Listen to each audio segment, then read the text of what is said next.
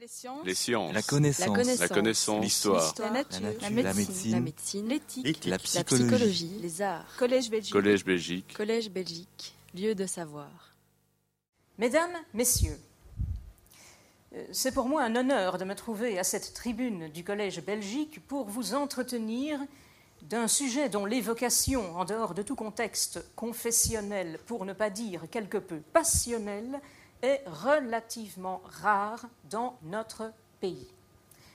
Comme le suggère volontairement le titre de mon exposé, qui n'est pas destiné à faire de la provocation, mais à servir de base à la réflexion, vous n'entendrez pas tellement souvent parler des évangéliques sans que soient mis en évidence par leurs détracteurs leurs éventuelles dérives ou au contraire par leurs sympathisants, mais sans nécessairement bien en comprendre le sens, leurs racines réformées. Entre ces deux positions, euh, émanant le plus souvent de milieux convictionnels, il y a peu de place pour un bilan honnête et serein de leurs caractéristiques, auxquelles je vous invite d'autant plus cet après-midi.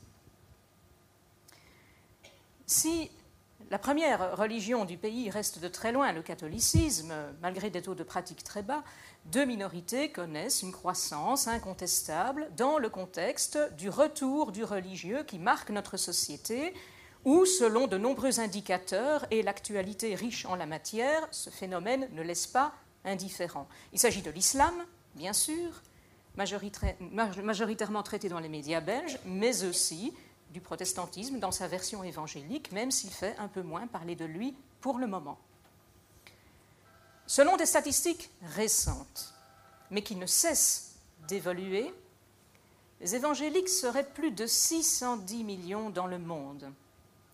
S'ils restent majoritairement nord-américains, ils sont aussi de plus en plus nombreux au sud, au Nigeria, au Brésil, où ils étaient 22% en 2015, au Kenya, en République démocratique du Congo, à Haïti, mais aussi en Chine, en Corée du Sud, si bien qu'ils ont atteint aujourd'hui une échelle mondiale et continuent à se caractériser par une croissance très rapide.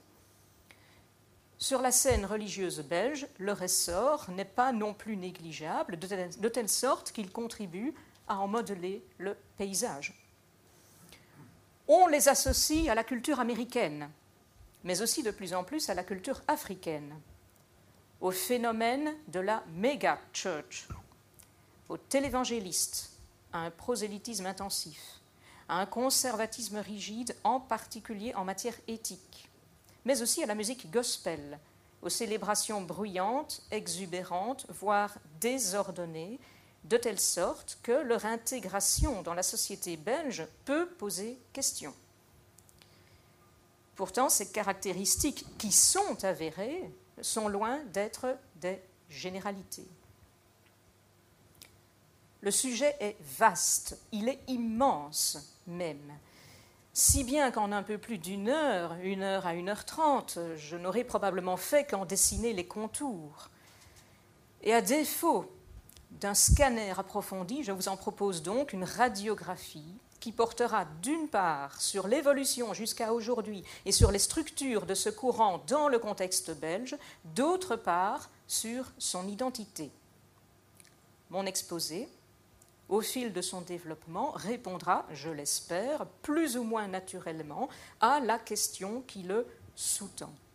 Et afin de ne pas allonger cet exposé qui sera assez dense, je me permettrai de ne pas me référer systématiquement à mes sources, ni de multiplier les citations, mais des références peuvent toujours vous être fournies ultérieurement. Enfin, dernière précaution oratoire, je vois dans la salle l'un ou l'autre ministre du culte et je tiens d'emblée à m'excuser auprès d'eux pour les éléments qui ne seraient pour eux qu'un rappel ou qui ne seraient à leurs yeux que trop rapidement évoqués.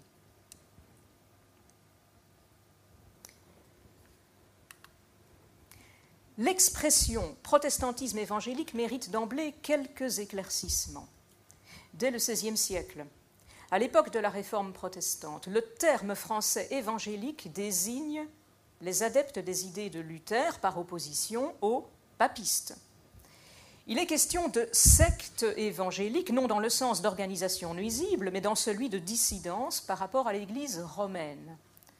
Le terme évangélique en français est donc alors synonyme de protestant, autre terme qui apparaît en Allemagne dès 1529. Et cette acception du terme français se prolonge jusqu'au XIXe siècle et même au-delà, où l'adjectif évangélique est utilisé tout simplement pour désigner les églises protestantes traditionnelles implantées pour nombre d'entre elles dès l'Ancien Régime. En Belgique, il n'est pas rare de trouver l'inscription évangélique sur la façade d'une église, mais qui est simplement une église protestante. Et vous avez là euh, la photo euh, de l'église protestante de Petit Wam, dans le Borinage, construite en 1897. Hein. Sur la façade, vous pouvez lire, voilà, euh, voici un agrandissement, l'inscription Église évangélique, ce qui ne présume nullement de l'orientation de cette paroisse. Au cours du XXe siècle, on constate un glissement de sens si bien que le terme français va alors se rapprocher du terme anglais evangelical pour désigner non plus le protestantisme dans son ensemble, mais un courant bien spécifique issu d'un mouvement de réveil religieux au sein du monde protestant qui s'est opéré dans une partie de l'Europe à partir du XVIIIe siècle et surtout au XIXe. Et c'est précisément de ce réveil religieux que je vais vous parler aujourd'hui. À l'origine du protestantisme évangélique, eh bien, il y a évidemment le protestantisme tout court, hein. issu d'un événement fondateur qui a bouleversé la chrétienté du XVIe siècle, la Réforme. Alors permettez-moi d'en rappeler rapidement quelques principes. Depuis au moins deux siècles, de nombreux théologiens conscient de l'inadéquation croissante de l'institution ecclésiastique par rapport à l'idéal de l'Église invisible, appelait à sa réforme, mais sans la voir se concrétiser ni en avoir eux-mêmes les moyens. La mise en œuvre de la rénovation de l'Église au XVIe siècle a eu pour détonateur la publication, comme vous le savez bien évidemment, le 31 octobre 1517 par Luther, de ses 90 synthèses contre les dérives, notamment lucratives, que connaissait la pratique, bien loin d'être neuve et même plutôt courante, des indulgences, qui touchaient au problème de la culpabilité humaine vis-à-vis -vis de Dieu et du rôle de l'Église dans le processus de la réconciliation. La contestation de Luther serait restée limitée à un cercle de théologiens allemands si, d'une part, elle n'avait été euh, quasiment immédiatement relayée par l'imprimerie, et si, de l'autre, elle n'avait rencontré les aspirations diverses, sociales, politiques, économiques, mais aussi religieuses de nombre de ses contemporains, d'ailleurs pas seulement allemands, dans le contexte d'une société dominée par une Église omniprésente, incontournable, pour qui n'était ni juif, ni, bien sûr, excommunié. Ce mouvement de contestation, au départ interne à l'Église, reposait sur une nouvelle approche de la foi inspirée de textes fondamentaux, ceux des Écritures, j'entends par là la Bible, qui modifiaient du tout au tout le rapport de l'homme à Dieu, élément sur lequel je reviendrai et qui remettait inévitablement en question l'autorité de l'Église. Avant d'être une réforme institutionnelle, celle de Luther est dogmatique et spirituelle. Et bien malgré Luther et d'autres réformateurs à sa suite fondamentalement attachés à l'Église, elle a entraîné la plus grave rupture qu'ait connue la chrétienté occidentale dont la principale conséquence fut la création de nouvelles formes d'Église sur d'autres bases doctrinales et l'introduction du pluralisme religieux. Alors, rapidement, euh, qu'en a-t-il été dans nos régions? Avant même la propagation des écrits de Luther, qui atteignent rapidement Anvers, nos régions, qui sont réparties entre trois entités politiques, principalement les Pays-Bas espagnols et la principauté épiscopale de Liège, connaissent une certaine forme de contestation religieuse. Hein. Ainsi, dès la fin du XVe siècle, des individus isolés prennent leur distance par rapport à l'orthodoxie catholique romaine sur des questions diverses, les indulgences, le culte des saints, le culte de la Vierge, celui du Saint-Sacrement. Bien avant la mise en place, en 1529, de la répression organisée des idées dissidentes, caractérisée elle-même déjà par une grande diversité, c'est à Bruxelles, rappelons-le, sur l'actuelle Grand Place que périssent le 1er juillet 1523 les tout premiers martyrs de la Réforme. Si la législation pénale ordonnée par Charles Quint, graduellement plus sévère, a entraîné une véritable hémorragie de population, une véritable hémorragie démographique, des foyers de diffusion de la réforme se sont également multipliés. À Anvers, mais aussi à Gand, à Mons ou encore à Tournai, surnommée d'ailleurs la Genève du Nord. Des communautés clandestines sont fondées, en particulier sous l'influence à distance de Calvin. En 1566, à la faveur d'un affaiblissement du pouvoir politique, des nobles, catholiques comme protestants, réclament la suspension des lois sur l'hérésie. Des communautés protestantes sortent de l'ombre, des rassemblements de plusieurs milliers de personnes où l'on prêche, où l'on chante des psaumes, où l'on célèbre des baptêmes et des mariages se produisent en plein jour, en plein air, à l'extérieur des villes. Mais cette émancipation des protestants, en quelque sorte, s'accompagne, comme vous le savez, d'actes de vandalisme contre des églises et leurs objets de culte dans l'ouest et dans le nord des Pays-Bas. En dépit d'une intensification de la répression appliquée par le duc d'Albe, spécialement envoyé d'Espagne, des républiques calvinistes, certes éphémères, sont instaurées dans de nombreuses villes entre 1577 et 1579.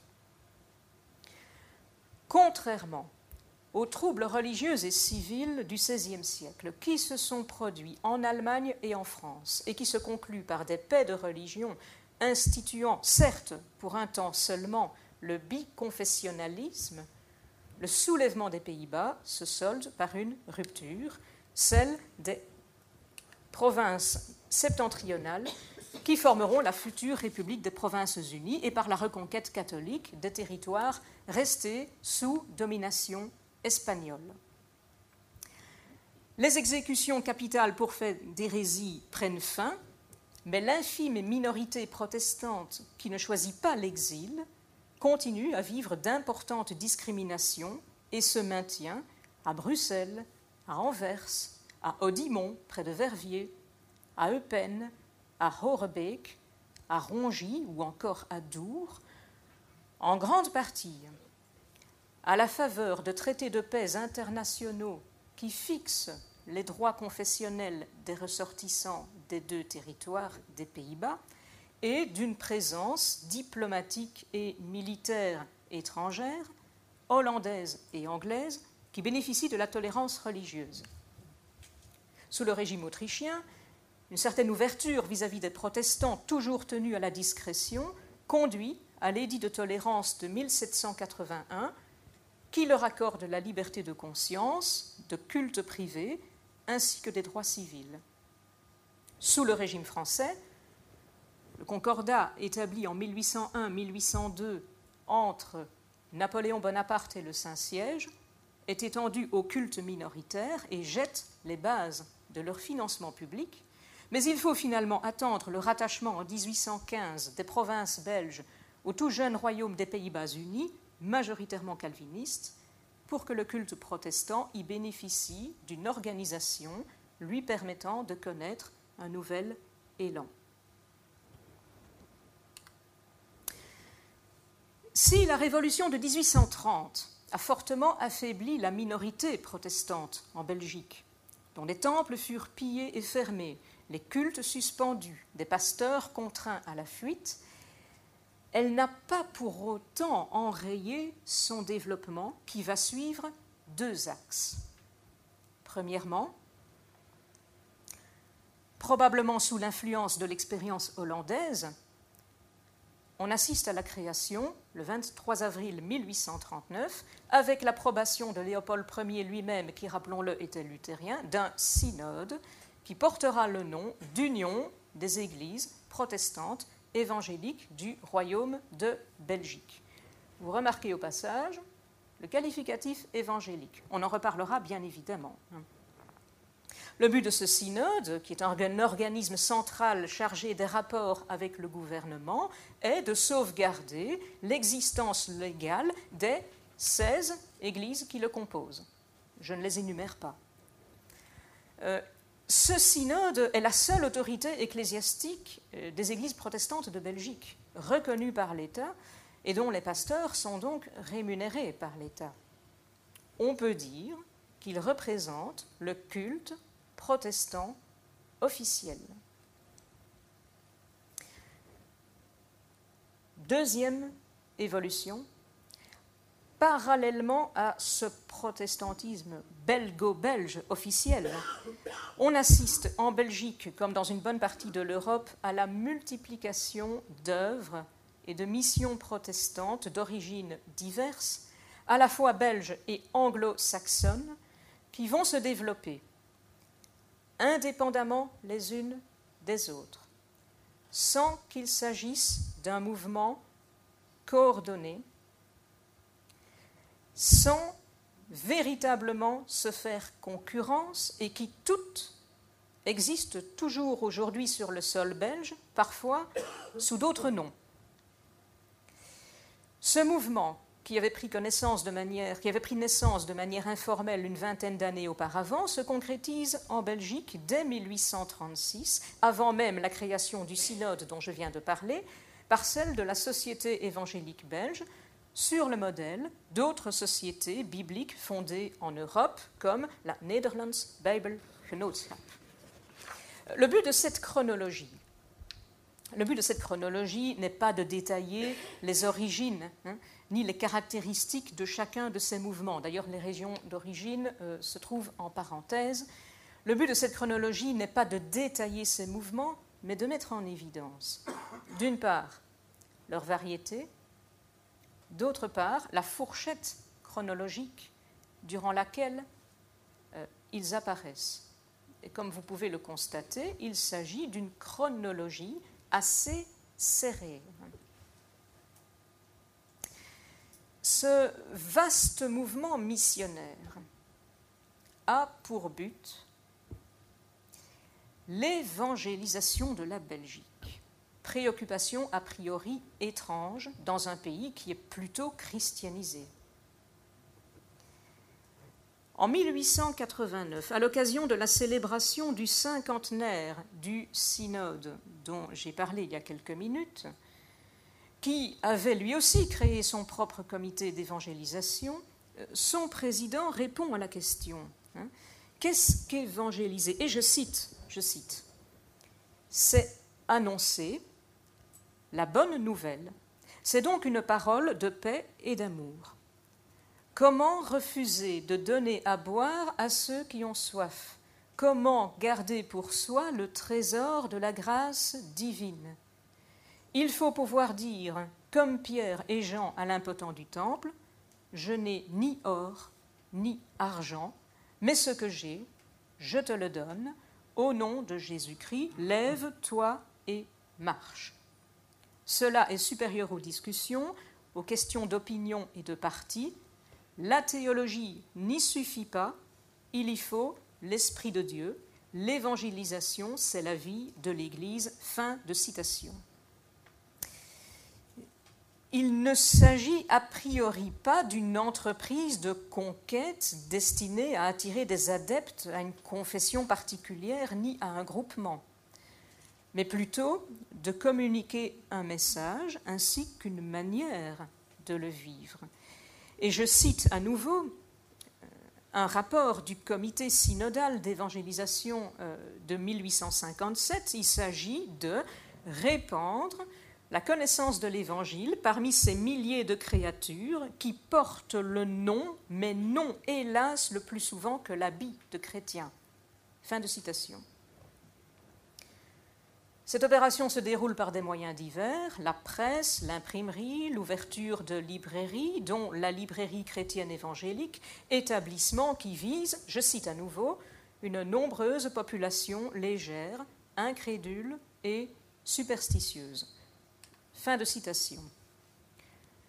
Les colporteurs, qui distribuaient des brochures et des Bibles dans les villes et les campagnes, avaient pour rôle de préparer l'action des prédicateurs, des évangélistes, qui, eux, organisaient des réunions et des rassemblements pour traiter de questions religieuses dans des domiciles privés, parfois dans des cuisines, mais aussi à plus grande échelle, comme vous pouvez le voir sur cette photo, sous tente ou sur la voie publique. Vous avez là effectivement la photo d'un de ces rassemblements à Liège dans l'entre-deux-guerres.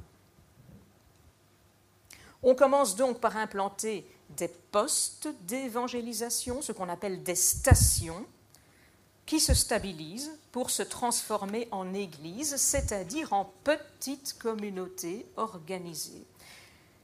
La construction de bâtiments de culte n'intervient pas immédiatement. Les nouvelles communautés protestantes se réunissant d'abord dans des maisons ou des salles louées, ceci dans un climat familial favorisé par la dimension restreinte de ces communautés locales. Ce phénomène progresse d'abord parmi les ouvriers. Des ouvriers étrangers, notamment anglais, attirés en Belgique par le développement industriel, mais aussi des ouvriers belges, principalement des houilleurs, dans des régions où la pratique religieuse avait fortement diminué. On retrouve euh, le même phénomène dans les bassins houillers du Nord-Pas-de-Calais et d'Angleterre. Vincent Van Gogh, qui, avant de devenir peintre, a été pasteur protestant, un court moment dans le Borinage, écrit à son frère Théo le 15 novembre 1878. Je cite Une des vérités fondamentales, non seulement de l'Évangile, mais de toute la Bible, est que la lumière brille dans les ténèbres. Par les ténèbres, vers la lumière. Or, qui en a davantage besoin à l'heure actuelle? L'expérience a prouvé que ceux qui travaillent dans les ténèbres, dans les entrailles de la terre, tels les ouvriers des mines, sont touchés par la parole de l'Évangile et s'y attachent. Fin de citation.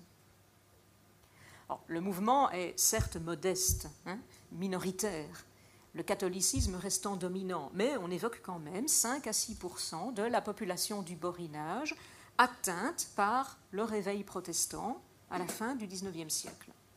Alors il faut dire que certaines des œuvres missionnaires s'étaient également engagées dans le traitement des problèmes sociaux du moment, notamment par leur soutien à des sociétés de tempérance et de moralité publique travaillant parmi les milieux populaires tels que la Croix Bleue, dont le but était de sauver les ouvriers de l'alcoolisme. Par ailleurs, des efforts d'alphabétisation sont menés par des colporteurs, par des pasteurs, en vue, il est vrai, de préparer à la lecture de la Bible. Mais on voit se mettre en place un dispositif d'éducation et d'instruction par l'ouverture d'écoles primaires protestantes, mais aussi par le développement des écoles du dimanche, hein, qui sont ces cours de catéchisme hein, dispensés aux enfants pendant que leurs parents assistaient au culte dans les églises, et qui vont d'ailleurs contribuer à un niveau d'instruction, semble-t-il, un peu plus élevé parmi les protestants que parmi les catholiques. Euh, le protestantisme ne s'est pas seulement développé parmi des ouvriers. Hein. On trouve des petits commerçants, mais aussi des notables, et en particulier un des directeurs des forges de Clabec, un certain Alphonse Thomas, qui a lui-même payé, en 1905, le terrain sur lequel faire construire le temple protestant de cette commune où se rendaient les ouvriers de l'entreprise. Vous pouvez voir ici, effectivement, sur un document, enfin, un détail d'un document qui est en fait une liste de souscripteurs pour la construction du temple de Clabec, le nom euh, du directeur des forges. Jusqu'à la Première Guerre mondiale, le protestantisme exerce aussi, en effet, un attrait sur une certaine bourgeoisie intellectuelle, mais peut-être pas tout à fait le même protestantisme, et pas toujours d'ailleurs pour des raisons spécifiquement religieuses ou spirituelles, mais souvent comme tactique de combat contre l'Église catholique. Alors il me faut encore mentionner, comment ne pas le faire, l'action plus ciblée durant la Première Guerre mondiale de missionnaires américains Ralph et Edith Norton, qui depuis Londres ont soutenu plus particulièrement les soldats du front de l'Isère. Leur action sera à l'origine de la fondation d'une mission importante appelée la mission évangélique belge qui euh, comptera plus de 30 églises à la veille de la Seconde Guerre mondiale. Et vous pouvez les voir euh, séparément euh, photographiées après la Première Guerre mondiale en compagnie de la reine Élisabeth de Belgique. Dans l'entre-deux-guerres, euh, le statut social des personnes converties au protestantisme s'est donc diversifié. Les régions touchées par les missions sont principalement les grands bassins industriels, mais aussi d'autres régions sont atteintes, comme le Brabant wallon, des petites localités de la Flandre orientale, Renay, Gramont, Courtrai, et puis d'autres villes, Louvain, Malines, mais aussi des communes autour de Bruxelles. Il est difficile de préciser les raisons du succès de ce réveil religieux, qui sont sans doute complexes. Mais on peut euh, identifier plusieurs facteurs favorables, et j'en identifierai quatre.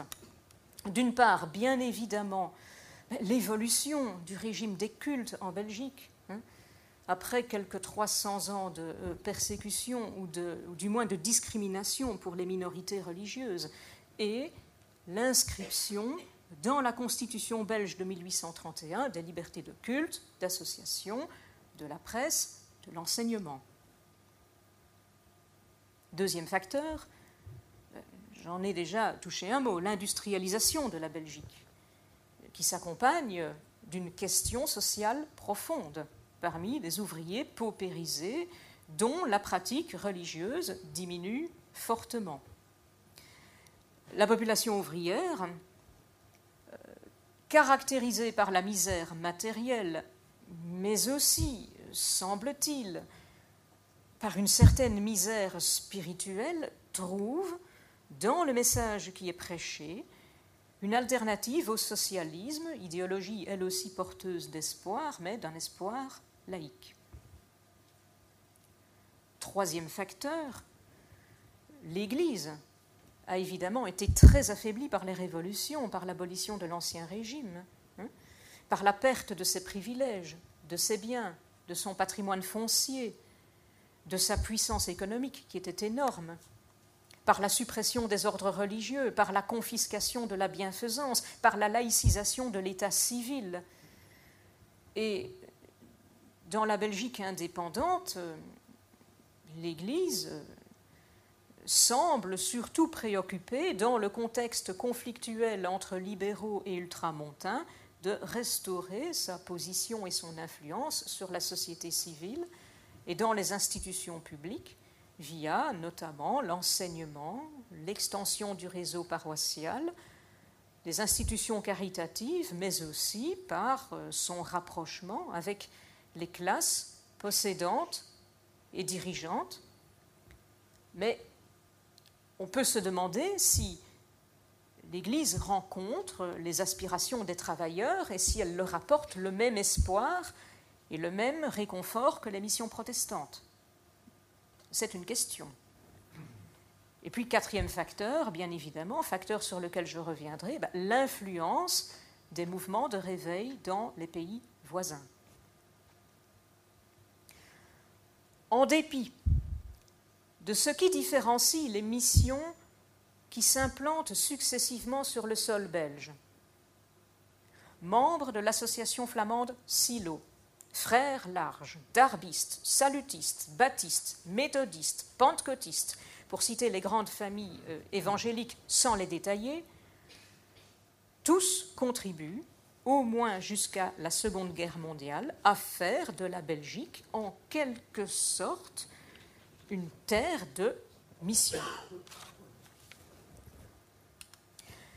Si la Seconde Guerre mondiale a marqué un temps d'arrêt dans le développement du protestantisme, cela ne signifie pas que les églises s'essoufflent. Elles sont toujours bien vivantes et continuent, au contraire, leur travail missionnaire. Mais il se produit également de nouvelles implantations, dont voici la chronologie. Alors, je n'ai repris que les implantations de missions qui contribueront à constituer le courant évangélique.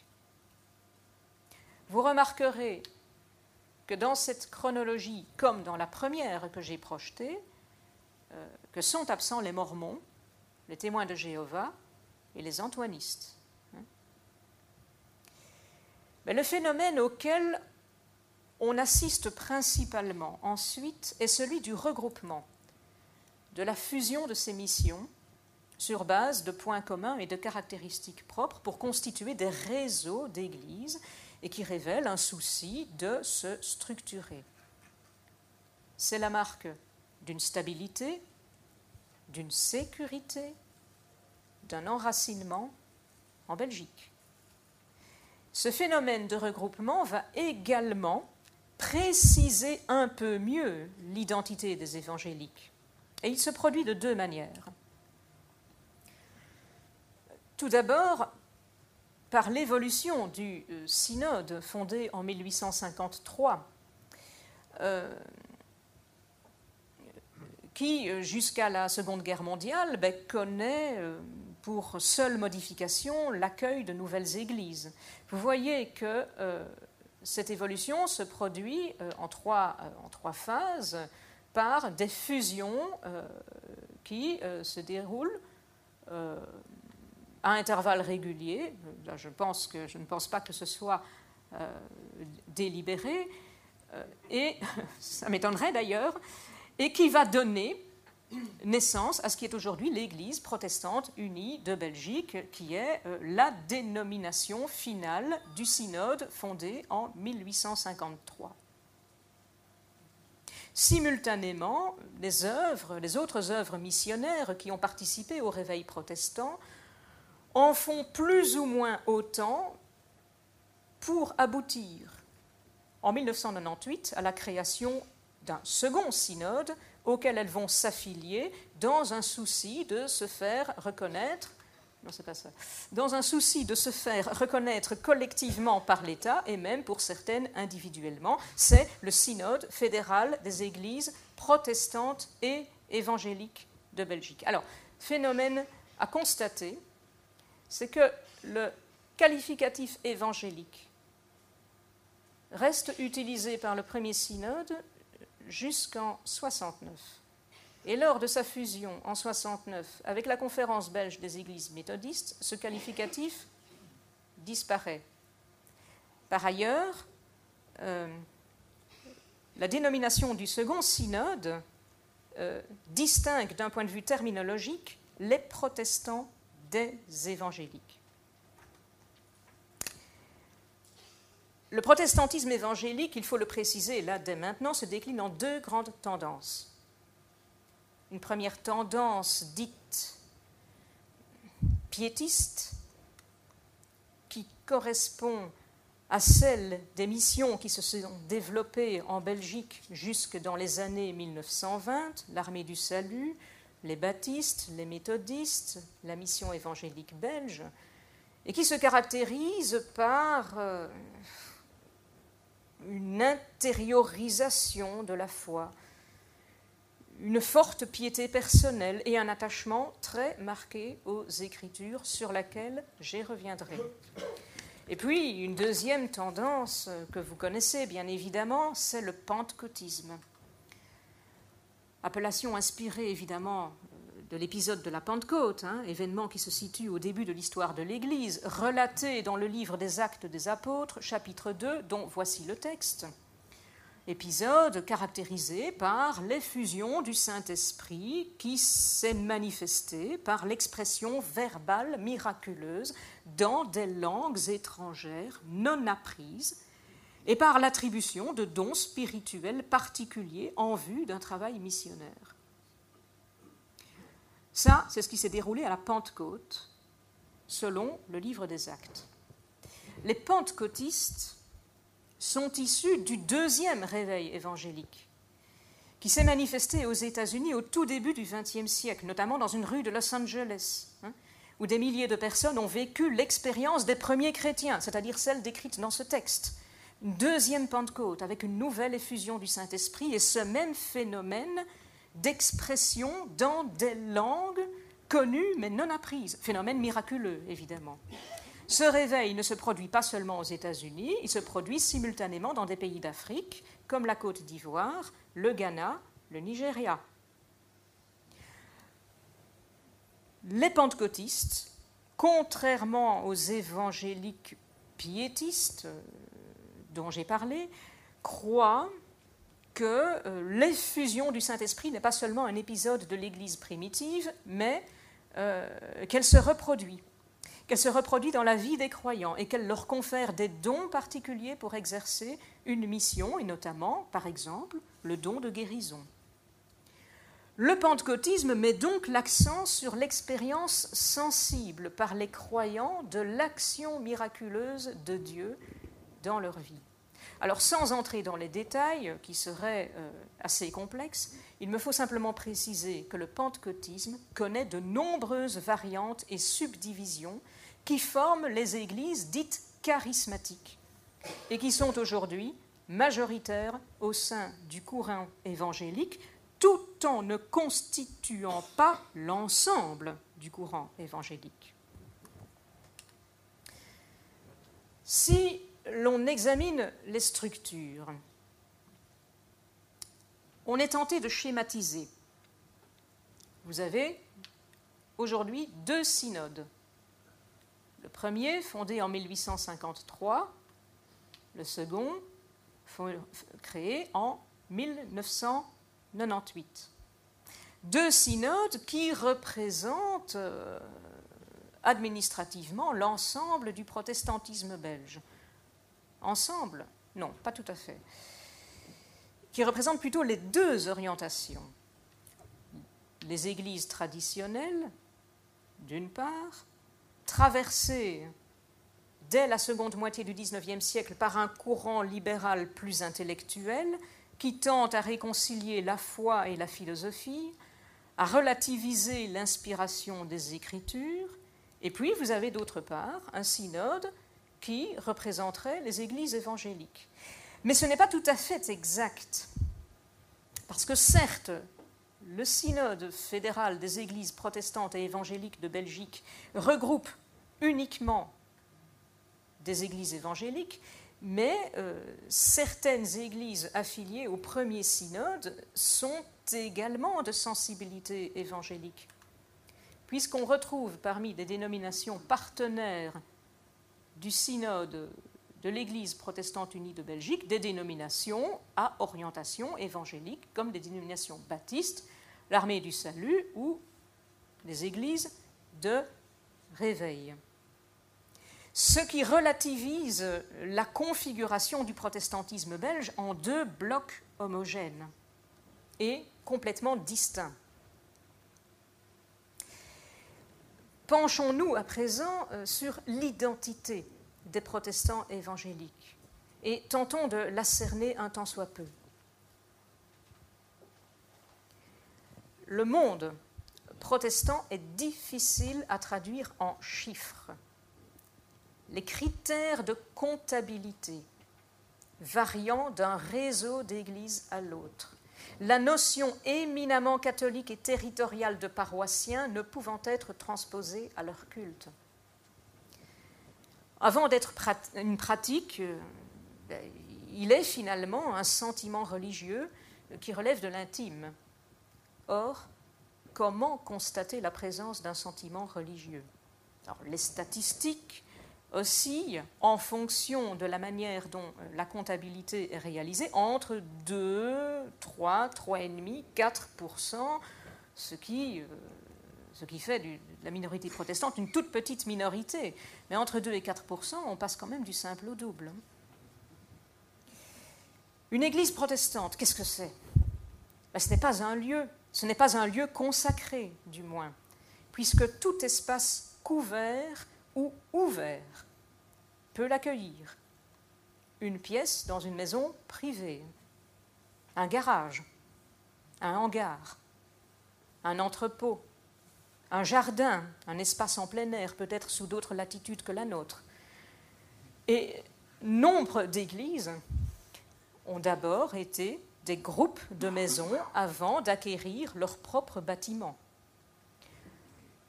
Alors, si pour établir une comptabilité, on retient néanmoins pour critère un immeuble, bah, il faut tenir compte de la possibilité pour cet immeuble d'accueillir à son adresse plusieurs églises qui se réunissent selon des horaires différents. Souvent instables au début, elles apparaissent, elles évoluent, elles se développent, elles déménagent, elles se stabilisent ou parfois elles disparaissent. Et à Bruxelles, les mouvements de ce type sont quotidiens. Comptabilité incertaine, donc. Mais puisqu'il nous faut vraiment nous repérer, référons-nous aux chiffres qui peuvent être reconstitués au départ de l'annuaire des lieux de culte du euh, Conseil administratif du culte protestant et évangélique, qui est cet organe administratif qui, en quelque sorte, euh, chapeaute les deux synodes et euh, constitue l'organe de représentation du culte protestant et évangélique vis-à-vis des pouvoirs publics. Et nous avons ceci. Tout d'abord, la majorité des églises protestantes se situent sans surprise dans la région de Bruxelles-Capitale, puis dans le Hainaut,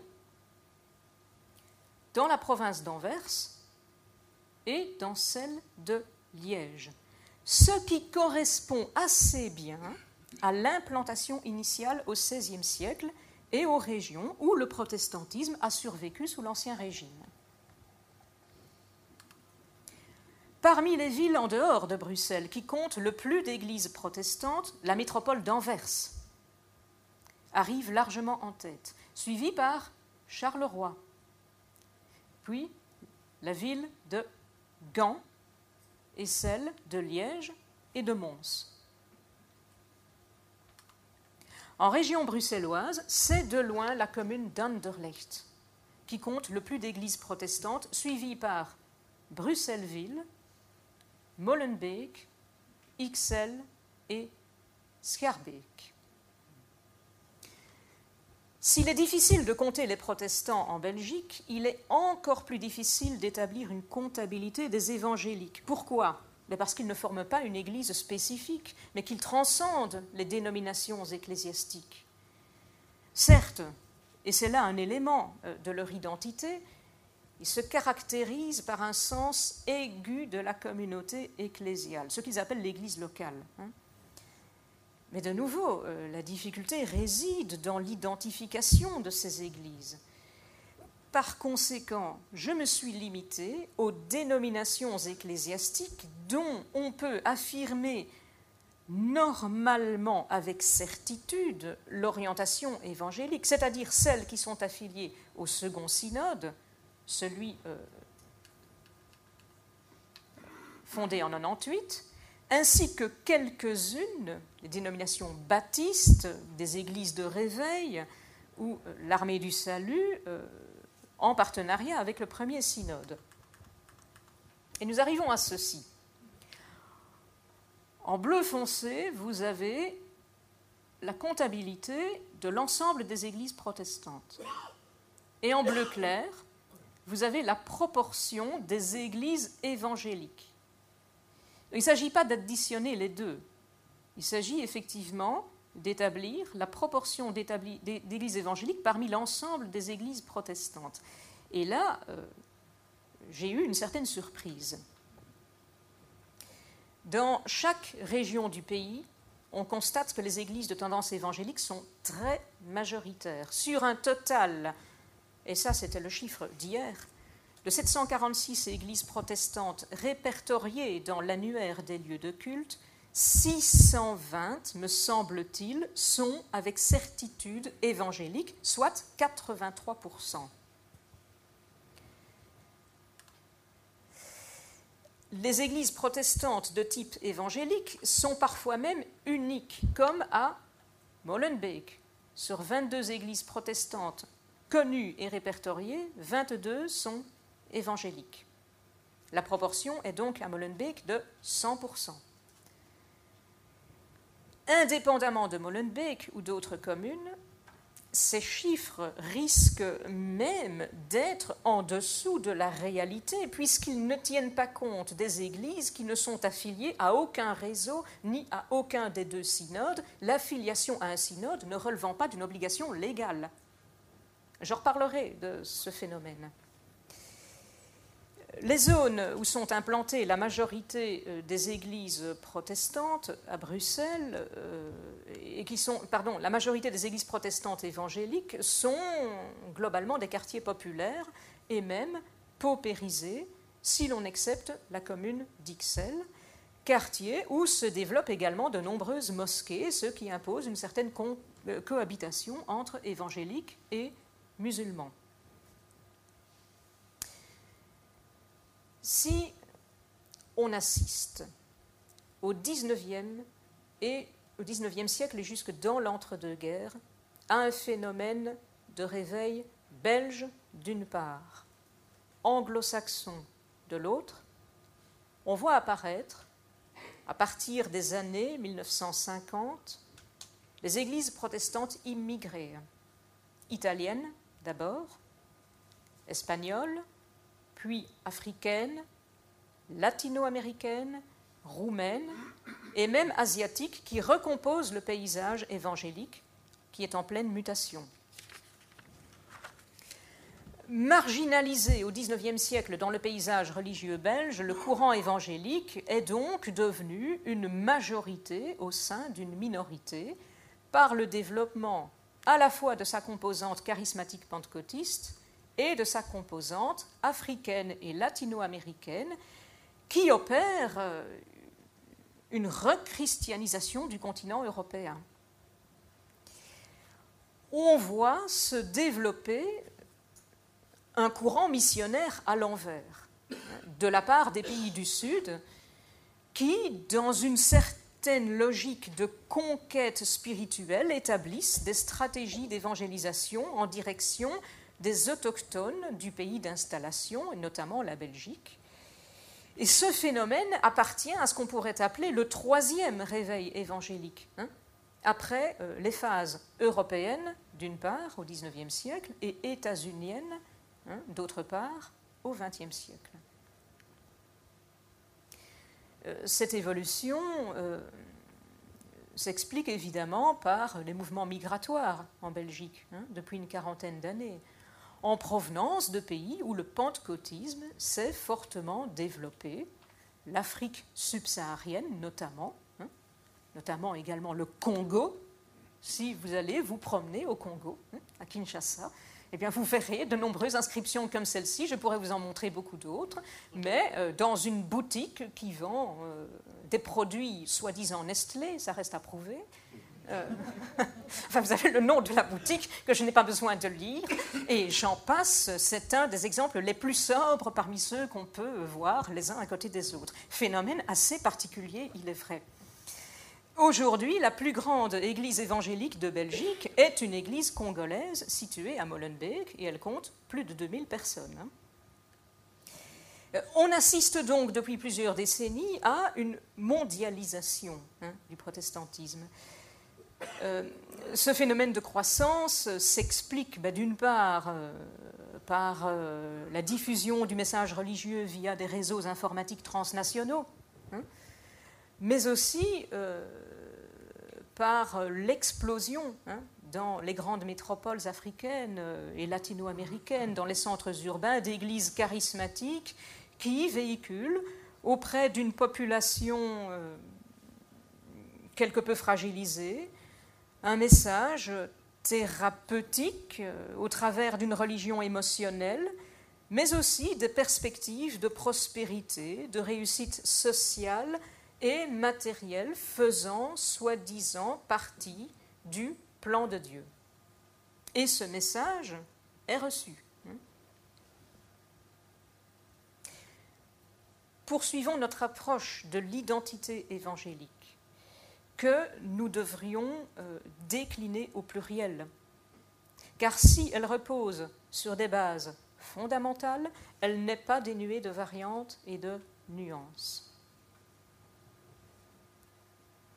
Vous l'aurez compris, définir une identité sociologique ou culturelle du courant évangélique a peu de sens. L'identité des évangéliques est en effet d'abord d'ordre religieux ou spirituel. Elle se définit par leur théologie et par leur ecclésiologie. Pour cerner cette identité, il convient d'examiner les confessions de foi des différentes églises et associations auxquelles elles sont affiliées, les statuts de leurs ASBL, leurs règlements d'ordre intérieur, mais aussi leur littérature qui est énorme, leur hymnologie qui est très riche, leur site web, afin d'évaluer ce que les évangéliques écrivent d'eux-mêmes et comment ils se présentent. Et puis, il n'est pas non plus inutile de descendre sur le terrain de franchir des portes. Le témoignage oculaire et auriculaire est parfois très précieux.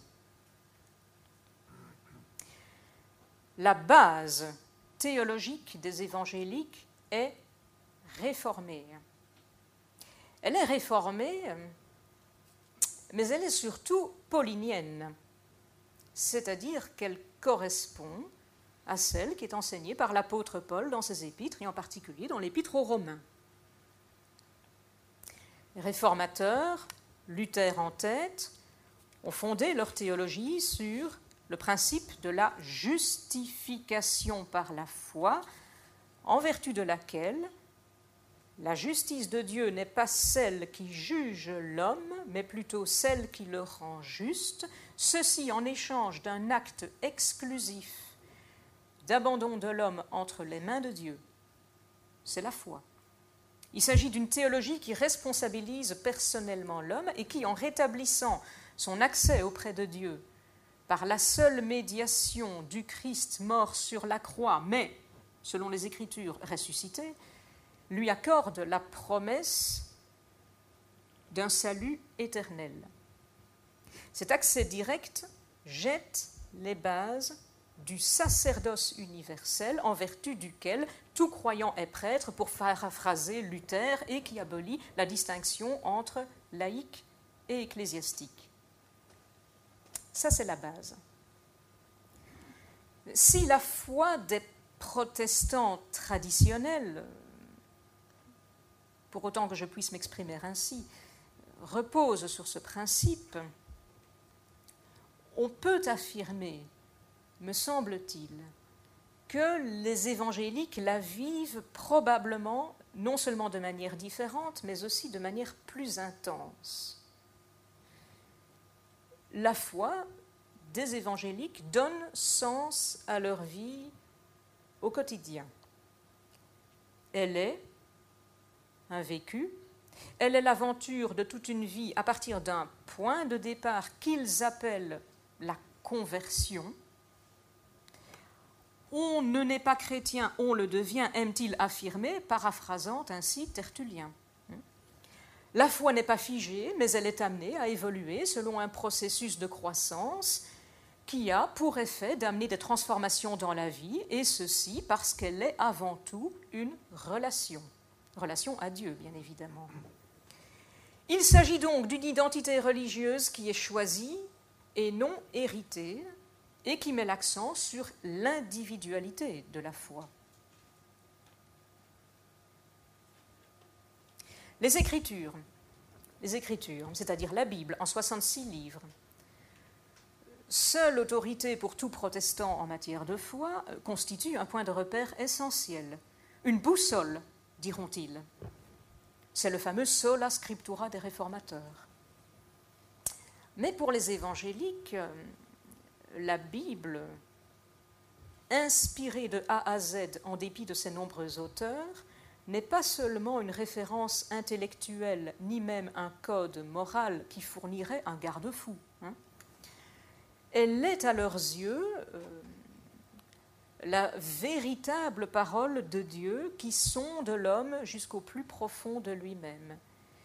Et elle est aussi pour eux euh, le lieu de rencontre entre l'homme et Dieu, une nourriture spirituelle, si bien que sa familiarité, sa lecture régulière constitue un acte de piété au même titre que l'exercice de la prière. Et c'est ce vécu particulier qui sous-tend le zèle missionnaire de nombreux évangéliques hein, et qui constitue, euh, vu de l'extérieur, une de leurs premières caractéristiques au-delà d'un certain légalisme qui imposerait, qui leur imposerait d'obéir au commandement de faire de toutes les nations des disciples, pour citer l'évangile de Matthieu chapitre 28, on trouve chez eux un souci de, de transmission d'un message, le souci de partager une expérience spirituelle de vie et de la faire vivre à d'autres.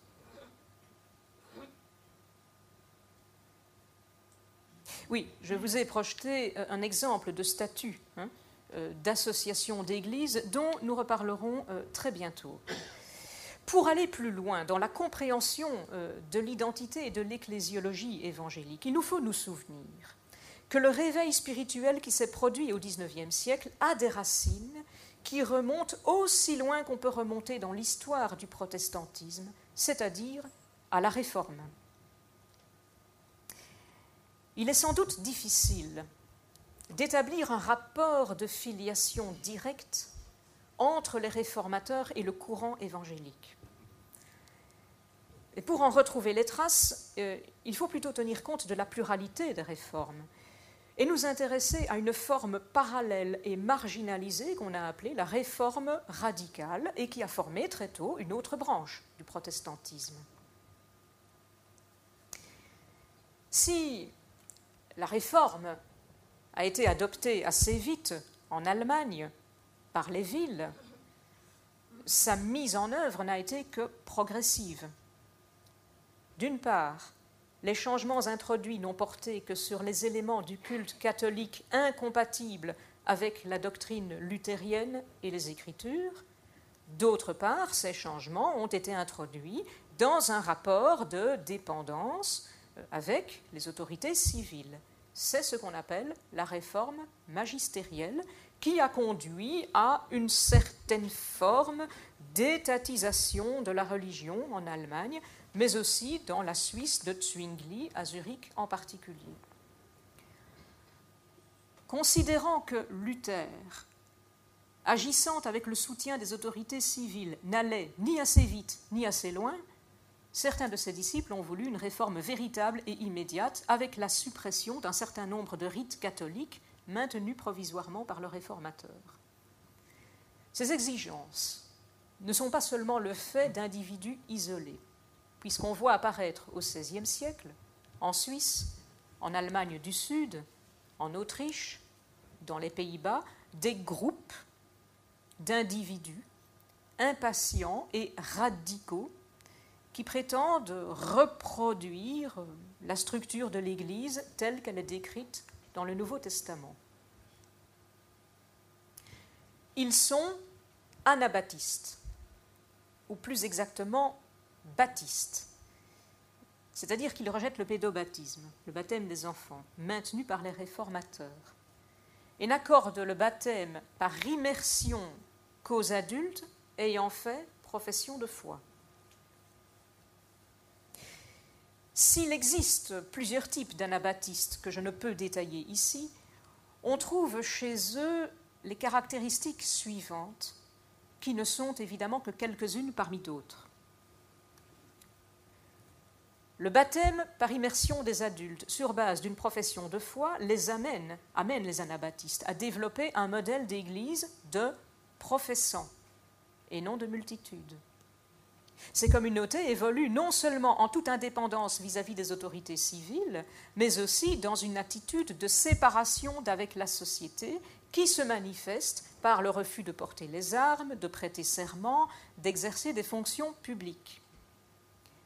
Cette attitude euh, vis-à-vis de la société s'accompagne d'une ecclésiologie centrée sur les communautés locales où les biens matériels sont mis en commun et qui sont gérés selon un principe d'autonomie les unes vis-à-vis des autres. C'est ce qu'on appelle le congrégationalisme.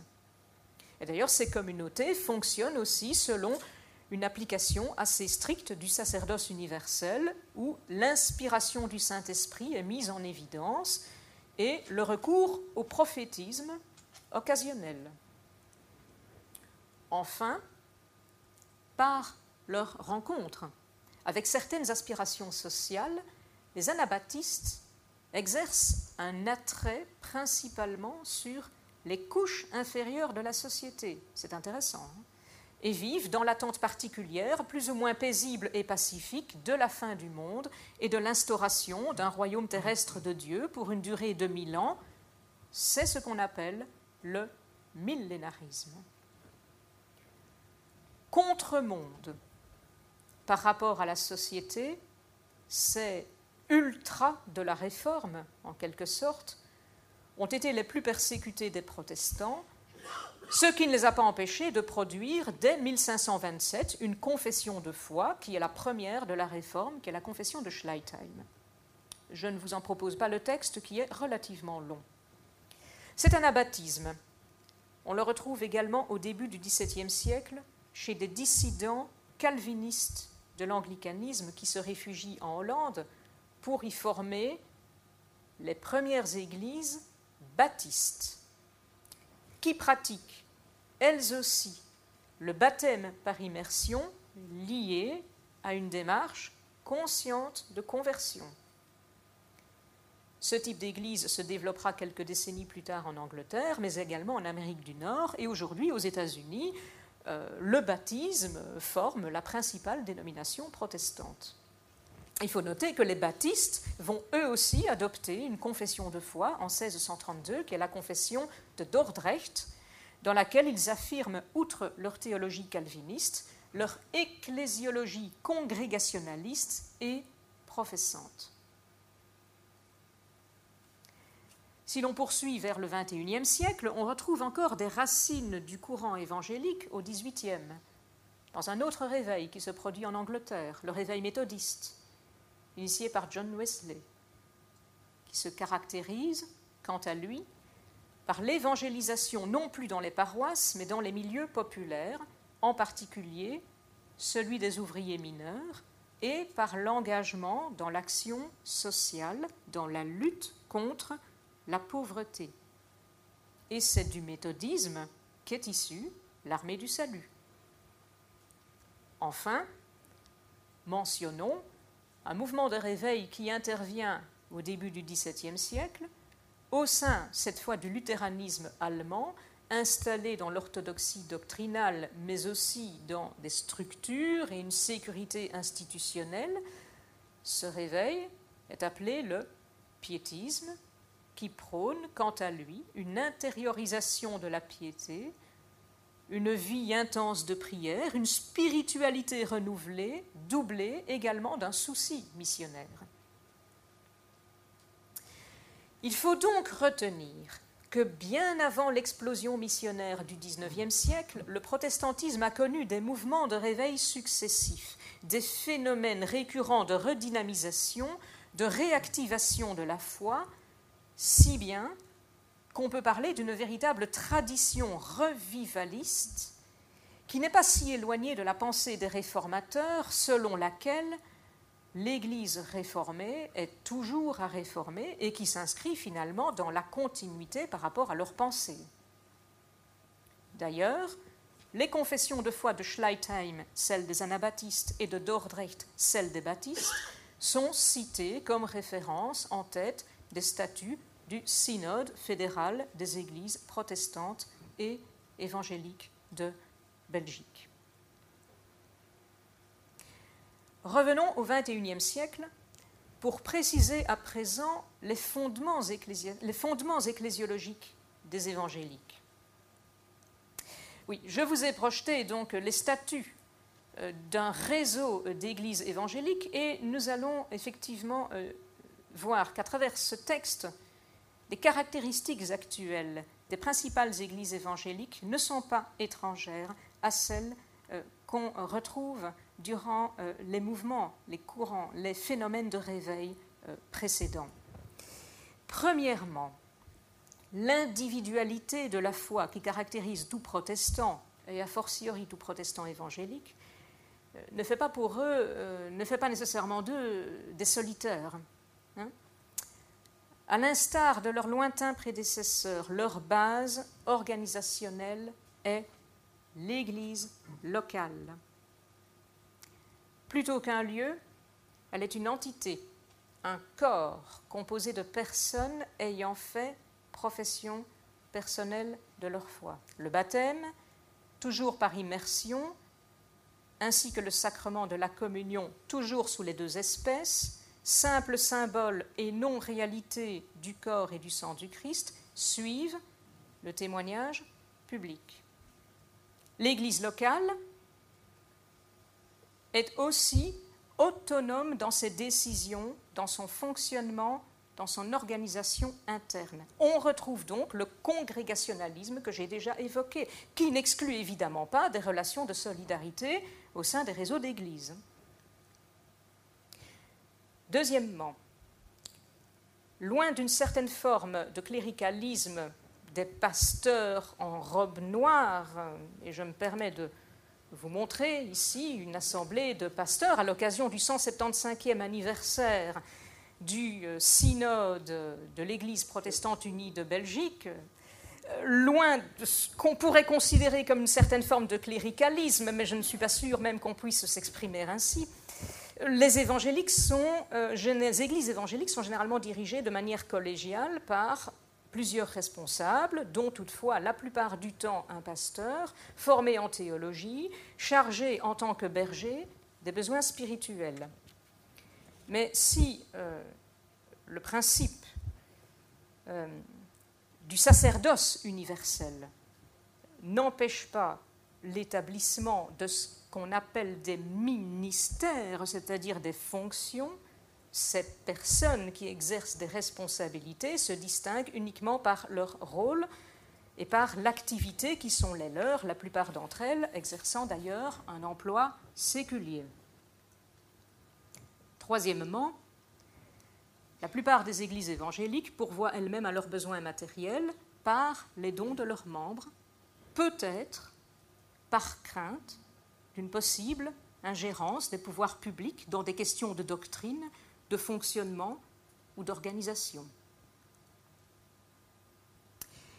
Ces caractéristiques qui ont été relevées dans les différents mouvements de réveil qui se sont succédés depuis la Réforme connaissent aujourd'hui des nuances d'un réseau d'églises à l'autre, si bien qu'il serait plus exact d'affirmer que les évangéliques sont certes professants, certes baptistes ou anabaptistes, certes missionnaires, mais plus ou moins congrégationalistes, plus ou moins anticléricaux, plus ou moins indépendants de l'État, certaines églises ayant choisi de bénéficier du financement public.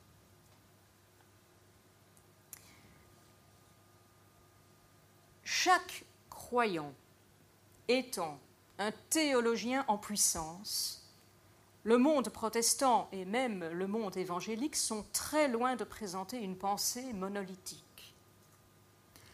Un même texte des Écritures peut donner lieu à des interprétations, des compréhensions, des applications très variées qui oscillent entre une lecture littéraliste et une lecture contextualisée du texte et occasionnellement être source de tensions entre familles ecclésiales et même entre individus.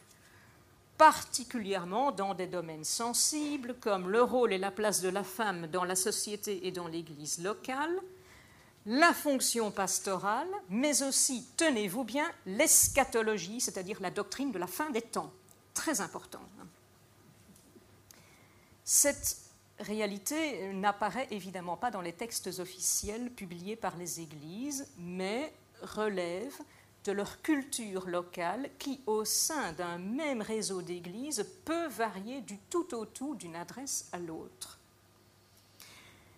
Si la majorité des évangéliques s'accordent pour se recentrer sur leurs points communs et les valeurs spirituelles qui les unissent, on ne peut gommer la pluralité des points de vue qui, pour la plupart d'entre eux, s'avèrent défendables.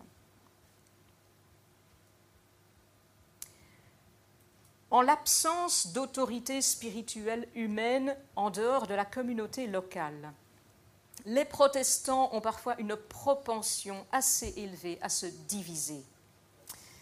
Cette particularité, qui est la marque d'un individualisme spirituel aigu, peut aussi être vue comme une faculté d'adaptation au changement, que ne permettrait pas avec la même souplesse l'existence d'une institution centralisée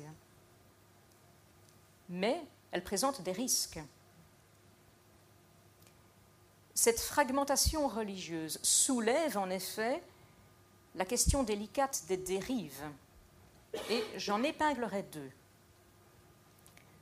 Premièrement, certains groupements, il est vrai assez peu nombreux, poussent très loin le congrégationalisme. Ils le poussent jusqu'au refus d'entrer dans une quelconque structure, que ce soit un réseau d'églises ou, à plus forte raison, un synode, et évoluent en quelque sorte comme des électrons libres, échappant à tout contrôle de leur père, mais aussi à toute autorité administrative.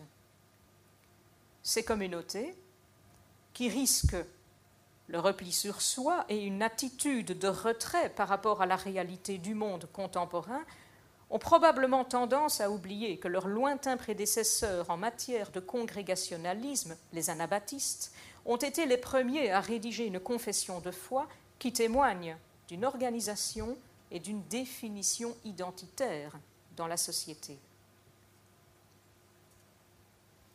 Deuxième dérive possible. Les seules écritures constitue un garde-fou efficace au plan individuel, mais peut-être un peu plus fragile dans un contexte collectif, particulièrement si un individu au caractère dominateur et soi-disant inspiré de Dieu en accapare, en confisque l'interprétation pour l'imposer à ses semblables et pour fonder sa propre autorité. Il importe de préciser que la création du synode fédéral des églises protestantes et évangéliques de Belgique est intervenue dans l'année qui a suivi la publication d'un rapport de la commission parlementaire sur les sectes qui épinglait des dénominations protestantes et évangéliques aux pratiques jugées potentiellement suspectes, mais sans toutefois les attester de manière définitive. La création euh, euh, du synode évangélique supposait donc pour les évangéliques de faire le tri entre les églises respectables et celles qui l'étaient moins. Et il me paraît utile de préciser que le synode fédéral a, de son côté, publié des textes cadres dont voici un exemple, mais il y en a d'autres, qui clarifient sa position au sujet du traitement médical, de l'engagement dans la société mais aussi de la participation pécuniaire de ses membres au fonctionnement de l'Église, qui sont les principaux objets de dérive potentielle. Vous disiez, ah, pardon, voilà, que euh, voilà, les Églises ne, ne conseilleront dans aucun cas d'arrêter un traitement médical. Il s'agit d'un texte cadre, évidemment, qui précise la position du synode ce qui, évidemment, euh, ne met jamais à l'abri de choses comme celle-ci, principalement dans des milieux charismatiques, des nouvelles églises dites de réveil, où euh, il est possible d'assister à des séances organisées et publiques de guérison physique, encourageant plus ou moins l'éloignement de la médecine, euh, à des exigences financières exorbitantes assorties de perspectives illusoires de prospérité matérielle ou euh, de faire l'objet de pressions favorisant l'isolement des individus. Ce genre de choses euh, ce genre de phénomène est très limité en Belgique et ne suffit de toute façon à jeter la suspicion sur tout un courant religieux, si bien qu'il convient en toute chose d'examiner les situations au cas par cas. Vous voyez qu'évidemment la presse est toujours friande, de ce genre d'événements. Hein. Ainsi, des cancers et autres maladies graves auraient été soignés par les prières du pasteur. Mais on peut se demander si les évangéliques ne portent pas une certaine part de responsabilité dans la réputation occasionnellement douteuse qui est la leur. Et je m'explique. Si l'étude des évangéliques en Belgique reste véritablement un terrain en friche, c'est en grande partie en raison de la difficulté d'accéder aux sources d'informations qui, lorsqu'elles existent, restent pour le moins confidentielles. Pour comprendre la culture des églises, leur sensibilité, leurs orientations, leurs priorités, leur évolution, il faut se plonger dans leurs archives locales qui constituent des traces matérielles uniques et irremplaçables de leur spécificité et de leur nuance. C'est ce que j'essaie de faire depuis plusieurs mois avec mon collègue Julien Maquet, d'ailleurs ici présent, directeur des publications de l'Institut du patrimoine wallon, dans le contexte d'un livre que nous préparons sur le patrimoine protestant de Wallonie. Procès-verbaux des conseils pastoraux, d'assemblées de membres, de conseils d'administration, mais aussi la correspondance, les rapports des groupes d'activité, les pièces comptables, les dossiers de travaux de bâtiments, les registres de membres et d'actes ecclésiastiques, les invitations, les programmes de célébration, les photos, je m'arrête, sont autant de pièces qui nous immergent dans l'intimité des communautés et qui nous permettent de les comprendre de l'intérieur. Mais trop souvent, dans les églises évangéliques, ces documents sont très lacunaires, faute d'avoir existé un jour ou parce que des pièces ont été détruites, parfois volontairement pour diverses raisons. Les conditions de leur conservation euh, soulèvent aussi des questions. C'est particulièrement le cas lorsque les archives d'église sont conservées au domicile privé. Et on constate assez souvent chez les évangéliques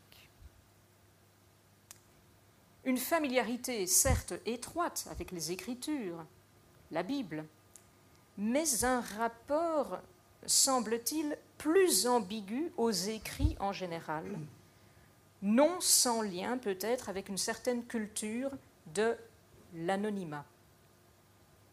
Cette attitude ne fait évidemment pas l'affaire des historiens ni des sociologues.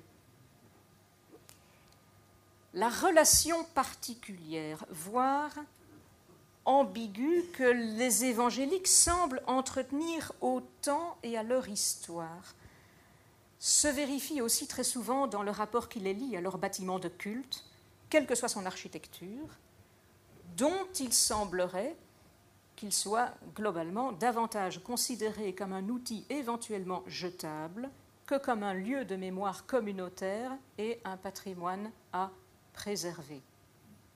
À ce niveau, il pousse très loin la désacralisation des lieux. Préférant globalement les ailes aux racines, pour reprendre une expression du sociologue français Sébastien Fatt les évangéliques, chrétiens avant d'être protestants, davantage concentrés sur un but commun que sur un passé partagé, vivent d'abord dans le temps présent.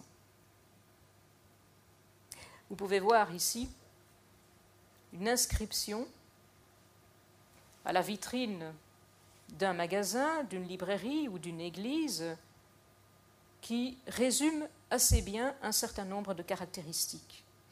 En dépit d'un très faible engagement dans le combat politique, du moins en Belgique, de quelques réticences qu'en hommes et femmes de conviction ils nourrissent vis-à-vis -vis du dialogue interconvictionnel, ils ne sont ni absents de notre société, ni étrangers aux réalités de ce monde.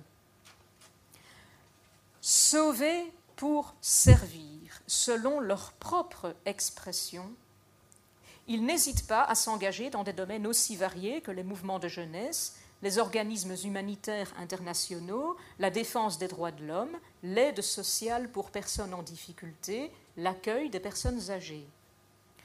Souvent, il est vrai, dans une démarche éventuellement missionnaire, mais non pour autant évangéliste.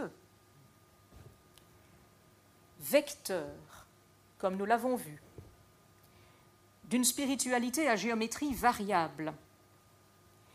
Il contribue grandement par sa plasticité au pluralisme religieux qui caractérise les sociétés occidentales. La complexité de leur propre paysage en est d'ailleurs un parfait modèle. En cela, ils ne font que perpétuer une tradition réformatrice dans la droite ligne de leurs illustres prédécesseurs. Mais l'on peut se demander dans quelle mesure ils en sont conscients. Si nombre d'évangéliques se montrent par ailleurs résolument attachés à l'Église du Nouveau Testament, mais aussi semble-t-il de plus en plus à la pensée théologique de Calvin, il se pourrait que ces références restent décontextualisées, ce qui confirmerait cette culture du temps présent. Plutôt conservateur en matière morale et doctrinale et dans leur approche de la société. On les dit parfois en décalage horaire. Hein. Ils le sont beaucoup moins en général lorsqu'il s'agit d'envisager des adaptations techniques à leur forme de culte et d'y introduire la modernité. Mais, parce que chez eux la liturgie n'est jamais figée, toutes les célébrations évangéliques ne consistent pas en un défernement de décibels ni en un show médiatique. Ainsi, le déploiement d'un orchestre sur une estrade peut aussi faire place à la sobriété d'un piano à queue, mais il est vrai beaucoup plus rarement aux grandes orgues, instruments sans doute un peu trop traditionnels. On le voit bien, les évangéliques ne sont pas dénués de paradoxes qui contribuent à de possibles malentendus. Repartir à zéro, comme ils le chantent de temps en temps, semble ne pas être seulement l'attitude individuelle du croyant repentant, mais revêtir aussi une dimension collective qui soulève la question des fondements humains. S'il convient d'éviter de niveler le courant évangélique par sa composante charismatique d'une part, ethnique de l'autre, cette double orientation qui assure leur croissance pose aux évangéliques de Belgique un défi particulier, celui de la mémoire et de l'ancrage dans une histoire. Plutôt discret en 2009, lorsqu'il s'est agi de célébrer les 500 ans de la naissance de Calvin, ils se situent eux aussi au seuil d'une année jubilaire particulière. Et avant de transformer en conclusion définitive les quelques considérations que je viens de formuler, je propose d'observer la résonance qu'aura chez eux le souvenir des 90 synthèses de Luther et de se fixer rendez-vous à la fin de 2017. Et je vous remercie pour votre attention.